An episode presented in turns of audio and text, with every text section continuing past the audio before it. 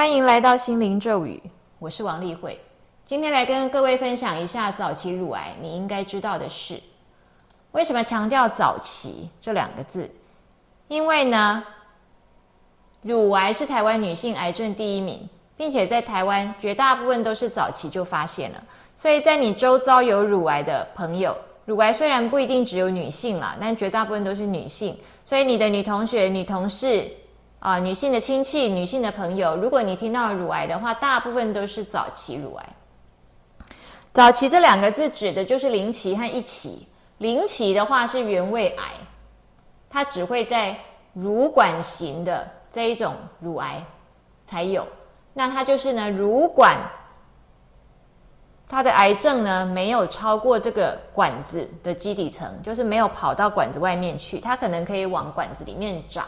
但是它不会跑到管子外面去。那如果是一起的话，就是小于两公分的哦。那呢，腋下淋巴结不能够有侵犯。所以零起跟一起的话，它的腋下淋巴结都是干净的啦，都没事哦。然后我们看一下呢，早期乳癌现在的治疗是一个什么情况呢？乳癌是所有癌症里面啊，算是治疗是相当进步的。那以前就会把整个乳房切除，那现在大家大部分听到都应该都知道了嘛，就会只有把这个局部切除，部分切除，除了肿瘤的大小之外，稍微切的再宽一点，这样。除了切除之外呢，还会去取腋下淋巴结，所以原来有一个词叫做腋下淋巴结扩清术。那再来的话呢，会所谓有放射治疗，要不要做放射治疗？要，要做，哦，不管哪一期的乳癌都要做放射治疗。那化疗要不要做呢？零期跟一期的话，免化疗就不用做了。要不要吃抗荷尔蒙药？要不要预防转移的药？这个我们下一回合再跟各位介绍。我们现在先来跟各位讲这个腋下淋巴结的这个扩清术。以前我们呢都会呢把这个腋下淋巴结全部拿干净。它这个腋下淋巴结一串就像葡萄串一样。那至于为什么别的地方的淋巴结我们都不提，我们就提腋下淋巴结。因为它这个其实乳房周围有很多嘛，密密麻麻，全部都是淋巴结啊，又不是只有腋下这这一这一趴哦，这一挂。因为呢，癌细胞最喜欢往腋下跑，这个就是研究的非常清楚。那除了它喜欢往腋下跑之外呢，这个一串呢，我们又可以分为呢，第一线就是最先跑到的那个地方的淋巴结，最先抵达的，我们称之为前哨淋巴结。那我们把淋巴结整体整挂腋下淋巴结全部拿干净的话，会造成这个手这一只手就肿起来，水肿啊，淋巴这个循环不良，然后也会感觉这只手的感觉异常，就是麻木，那也举不太起来，就是这个运动也不太好使，手的不太能运动，因此呢，就提出了所谓呢，只切除前哨淋巴结就好了，就是这个 sentinel nodes，哦，前哨如果没有。那后后面的不要再切了，前哨如果有，再把后面的同样一挂的全部都拿干净。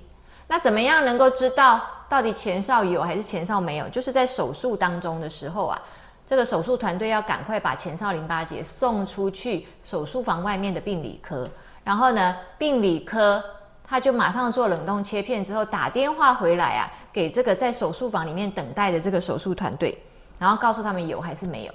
如果没有的话，嗯。可以不用整挂都清，拿少一点，可以让他的呃这个生活品质稍微好一点。那至于放射治疗的话，我们刚刚讲，不管哪一起，全部都要做啊，哈，这是为什么？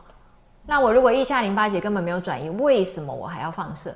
因为呢，没有肉眼可见的转移，未必见得没有 micro 的转移呀，所以这叫显微转移。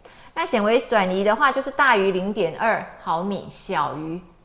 两毫米，非常的小，这还是有可能会复发。就算它今天还没有走到你的腋下淋巴结，所以你腋下淋巴结是 clear 的，但是呢，它有可能会显微转移，将来有一天就走到了哦，转到其他的淋巴结。就算你已经做了腋下淋巴结扩清术，它还是可以转到别的地方，就是乳房各部分还是可以可以移动啊哦。